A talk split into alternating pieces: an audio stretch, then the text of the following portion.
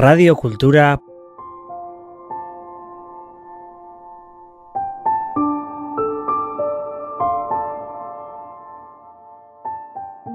Eus.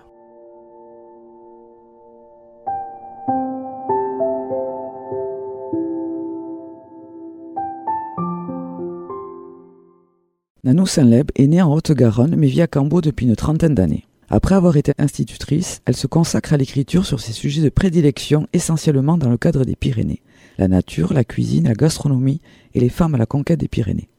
Après près d'une quinzaine d'ouvrages autour de ces sujets, elle vient de publier un livre de recettes, Plantes sauvages et comestibles, Pyrénées occidentales et Pays basques. Nous avons rencontré Nanou qui nous a mis l'eau à la bouche en nous présentant quelques recettes à base de plantes sauvages que l'on peut trouver lors de nos balades.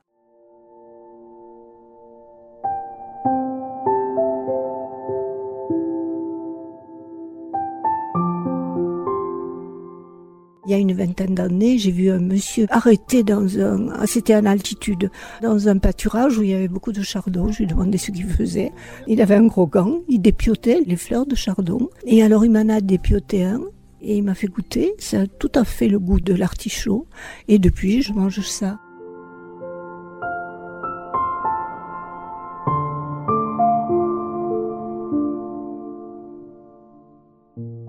Je suis Nanou Saleb. Mon centre d'intérêt, c'est la montagne, les Pyrénées surtout, et les femmes et la montagne.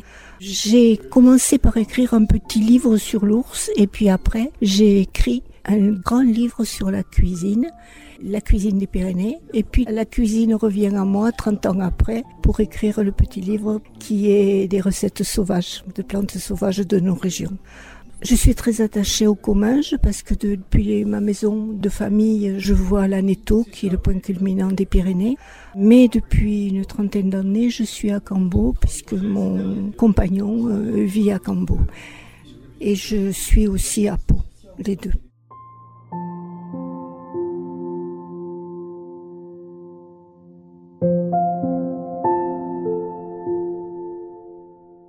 J'avais peut-être euh, dix ans quand j'ai commencé à écrire.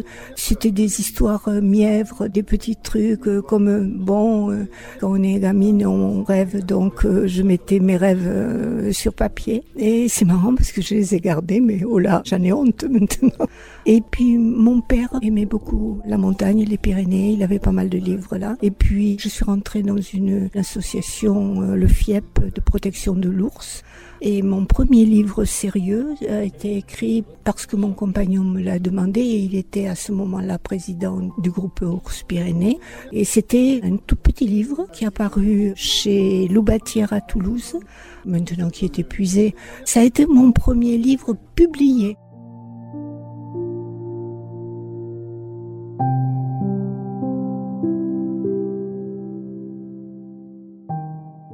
Ensuite, Milan, à Toulouse, m'a demandé d'écrire un livre sur la cuisine pyrénéenne. C'est là que j'ai fait le tour des Pyrénées, en voiture, mais le plus près des sommets, pour parler de la cuisine vraiment locale. Je voyais une dame dans un jardin, j'y allais. Je voyais pas de dame dans ce village d'altitude, j'allais frapper à la porte. C'est un gros livre. Il y a 300 et quelques recettes, du Pays basque à la Catalogne. Et c'est divisé en 10 régions, le nord et le sud des Pyrénées. C'est vraiment un livre qui fait la somme de la cuisine euh, des Pyrénées, mais de la cuisine familiale. Il y a les cuisines de fête, mais faites euh, dans les familles. Et j'ai écrit, comme disaient les dames, parce que écrire une recette, et il faut savoir, et moi c'était mes premières recettes. Donc, euh, oh, vous mettez un peu de sel, vous mettez un peu de poivre, oh, vous mettez un peu de tomate. Et puis mon éditeur, il a vu ça, il m'a dit non, non, pas question. Tu me refais toutes les recettes, tu me mets la quantité, tout à fait, on ne peut pas publier. Et je me souviens que j'ai réécrit, c'était en 92, ces recettes dans un appartement que j'avais avant un appartement de fonction, j'étais maîtresse d'école de la mairie de Serre-Castet, j'avais mon appartement de fonction sous les toits, il a fait chaud cet été-là et j'ai réécrit mes recettes pour qu'elles soient publiables. Là, je me souviens.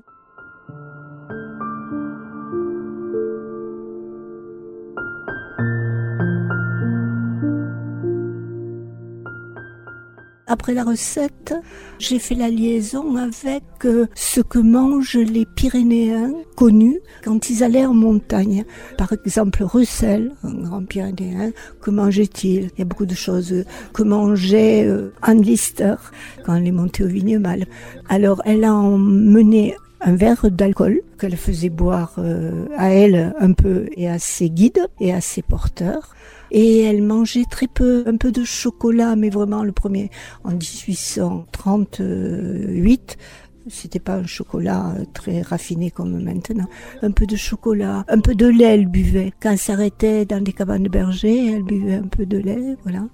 Et autrement, elle mangeait très très peu quand elle était en montagne. Elle dit ça. Et Russell, il avait beaucoup d'argent d'abord, il a fait creuser des grottes dans le Vignemal. Je parle du Vignemal encore, dans le Vignemal, mais c'était pareil. Euh, à cette époque-là, il n'y avait pas de refuge dans les cabanes de berger où il pouvait dormir. il faisait porter des rôtis il faisait un punch, euh, voilà, il faisait porter de l'alcool, il faisait porter des gigots, et puis il invitait dans ses grottes, il y avait des porteurs, et c'était bien. Voilà, c'est un tout petit livre qui a été publié chez Kernapo.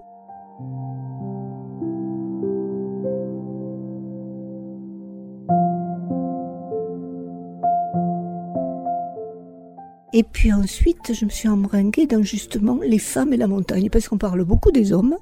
Eux, ils ont écrit leurs mémoires qui ont été publiées, mais elles, non. Très rarement, à part Anne Lister, très très rarement. Donc, euh, je me suis intéressée à elle, du début du pyrénéisme jusqu'à nos jours. Et j'ai dû écrire euh, deux, trois, quatre livres sur euh, ça.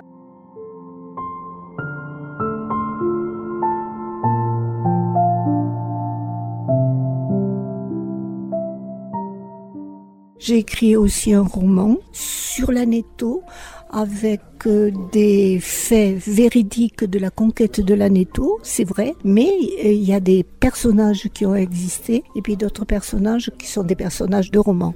Mais tous les faits étaient, étaient vrais et il y avait d'autres faits de romans. Voilà. Et puis, qu'est-ce que j'ai fait? Un dictionnaire des femmes alpinistes du monde à condition qu'elles aient fait une première, parce qu'il y en aurait trop. Voilà, j'ai beaucoup écrit là-dessus.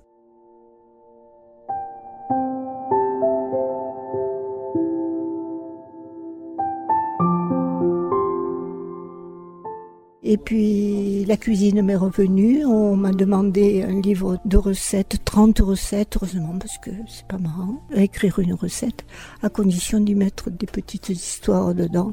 Et voilà, c'est ce que j'ai fait. il y a ce petit livre qui s'appelle Plantes sauvages et comestibles, recettes sauvages, Pyrénées occidentales et Pays basques.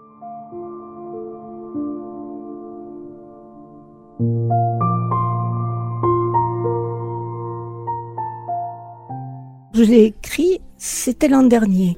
Tous les matins, je pars marcher. C'est facile. Et j'ai un parcours magnifique qui est descendre au Moulin d'Ola et puis remonter et puis revenir par euh, passer la voie du chemin de fer et puis revenir. On habite sur les hauteurs.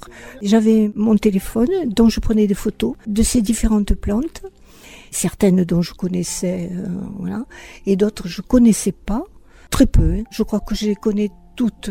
J'ai pas eu trop à faire au livre de cuisine ou à internet pour savoir si c'était comestible ou pas. Très très peu, je les connaissais.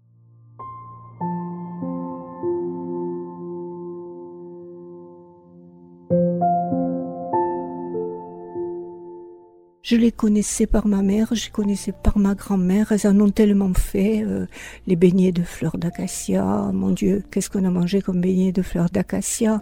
Évidemment, tout ce qui est fruit de la montagne, les myrtilles, les fraises des bois, tout, tout quand même, on allait dans un col, on allait ramasser les fraises sauvages pour les manger comme ça ou faire des petites confitures. La consoude, ah, la consoude, il y en a plein les talus par ici, dans le Pays Basque. Et la feuille de consoude est délicieuse on la trempe dans une pâte à beignet et on la met dans de la friture et on a quelque chose qui ressemble à du poisson. C'est délicieux. Voilà.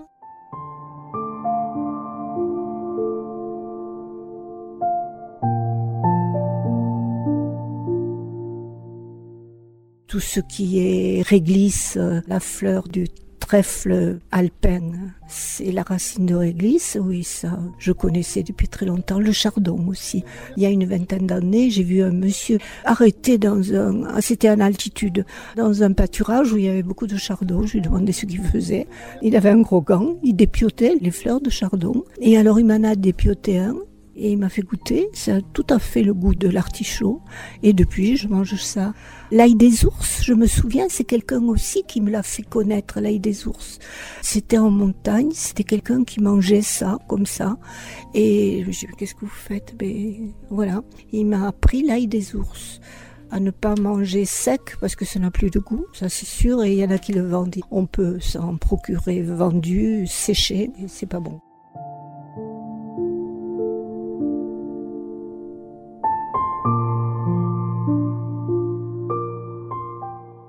Et puis tous les fruits sauvages que l'on connaît, les noisettes, les prunelles hein, pour faire le de charan ici quand même.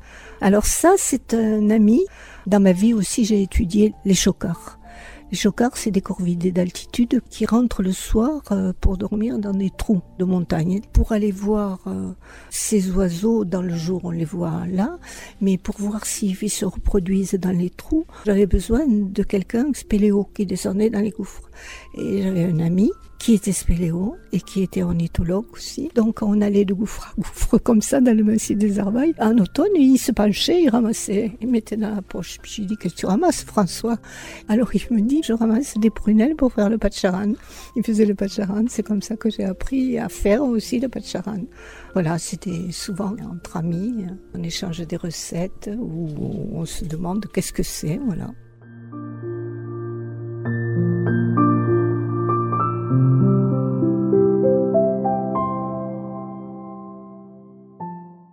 Je vois que mon éditeur me porte le premier livre qu'il a édité, d'abord je le découvre parce que je ne sais pas comment il a fait mettre en page. J'en sais rien. Moi, je donne le texte, je donne quelques photos. Et ce petit livre, il a voulu en faire un joli petit livre et je pense qu'il a réussi. Et quand arrive le livre, alors là, c'est la découverte totale. C'est la découverte d'un travail et on ne sait pas ce que ça peut donner parce qu'on a une vague idée.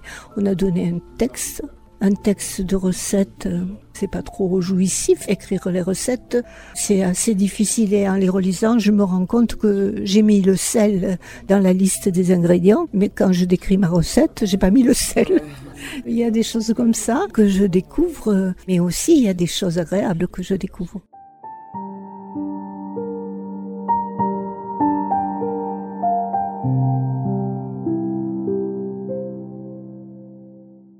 J'aime bien voir le premier contact à la personne avec le livre. Parce que, bon, c'est un peu de moi. Même si c'est pas amusant, jouissif d'écrire les recettes, c'est quand même un peu de moi. Mais il n'y a pas que des recettes. Hein. J'ai écrit des petits textes qui me sont arrivés. Par exemple, en altitude, en mai, il y avait de la neige encore. C'était le fond de baisse en Béarn.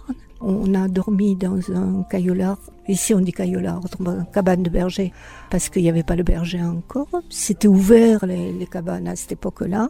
Donc, on avait fait un feu. Il y avait encore euh, des ustensiles. Et autour de la cabane, il y avait des orties. Et j'avais amené, parce que je savais que j'allais trouver des orties, j'avais amené un petit peu d'ail et de pommes de terre. Et j'ai fait ma soupe d'orties avec euh, les pommes de terre et l'ail, euh, et puis le sel que j'avais amené. Il y a des choses comme ça que je raconte.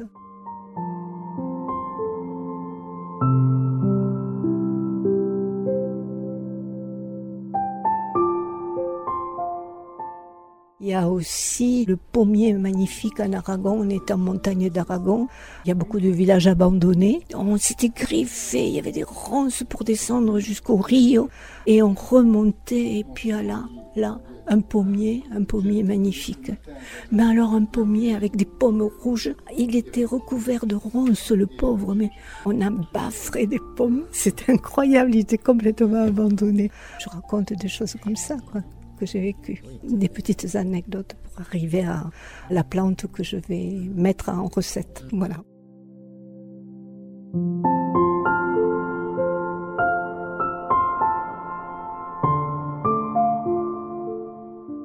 Ramassait avec ma grand-mère les doucettes aussi. Voilà, donc euh, oui, beaucoup, beaucoup me viennent de, les confitures euh, de plantes sauvages me viennent de ma mère. Ma grand-mère, elle prenait deux feuilles de consoude la consoude est un peu poilue. Elle s'accroche bien. Et puis, on, les mettait dans la pâte à beignet. Et ensuite, on le mettait dans la friture. Et puis, ça tourne, ça retourne, et on sort. Et c'est délicieux. J'ai dit tout à l'heure. Oui, ça, c'est bon. C'est très bon. Mais il y a beaucoup de choses qui sont bonnes.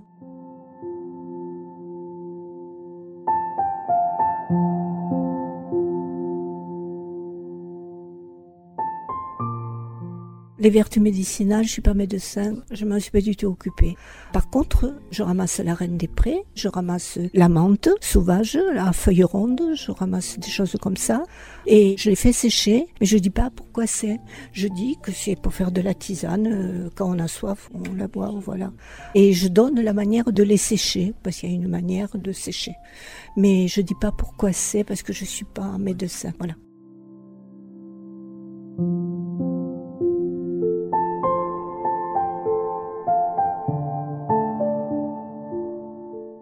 Il devait être plus facile euh, il y a 30 ans, quand j'étais dans le commun, de vivre dans le Pays basque que maintenant. Maintenant, il y a des gens qui sont venus s'installer dans le Pays basque à côté. Bon, je vais pas dire où c'est, mais il y en a partout.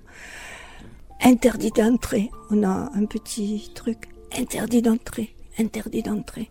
Interdit d'entrer. Mais qu'est-ce que c'est ça? Même quand on a un petit chemin, pourquoi mettre interdit d'entrer? Ils sont venus dans leur petit monde là. Oh mon Dieu, c'est un pays idéal, mais c'est pour ça qu'il y a trop de monde maintenant. Voilà. Mais moi aussi, je viens d'ailleurs, mais je suis avec un basque depuis une trentaine d'années, donc euh, voilà.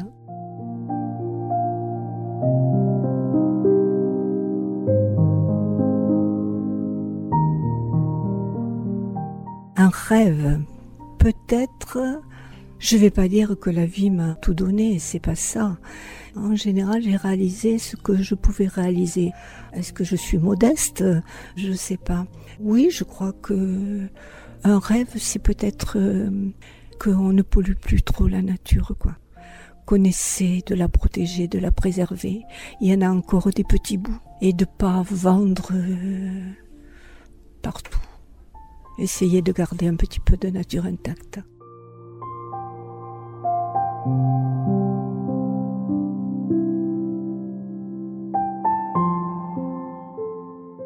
Radio Cultura.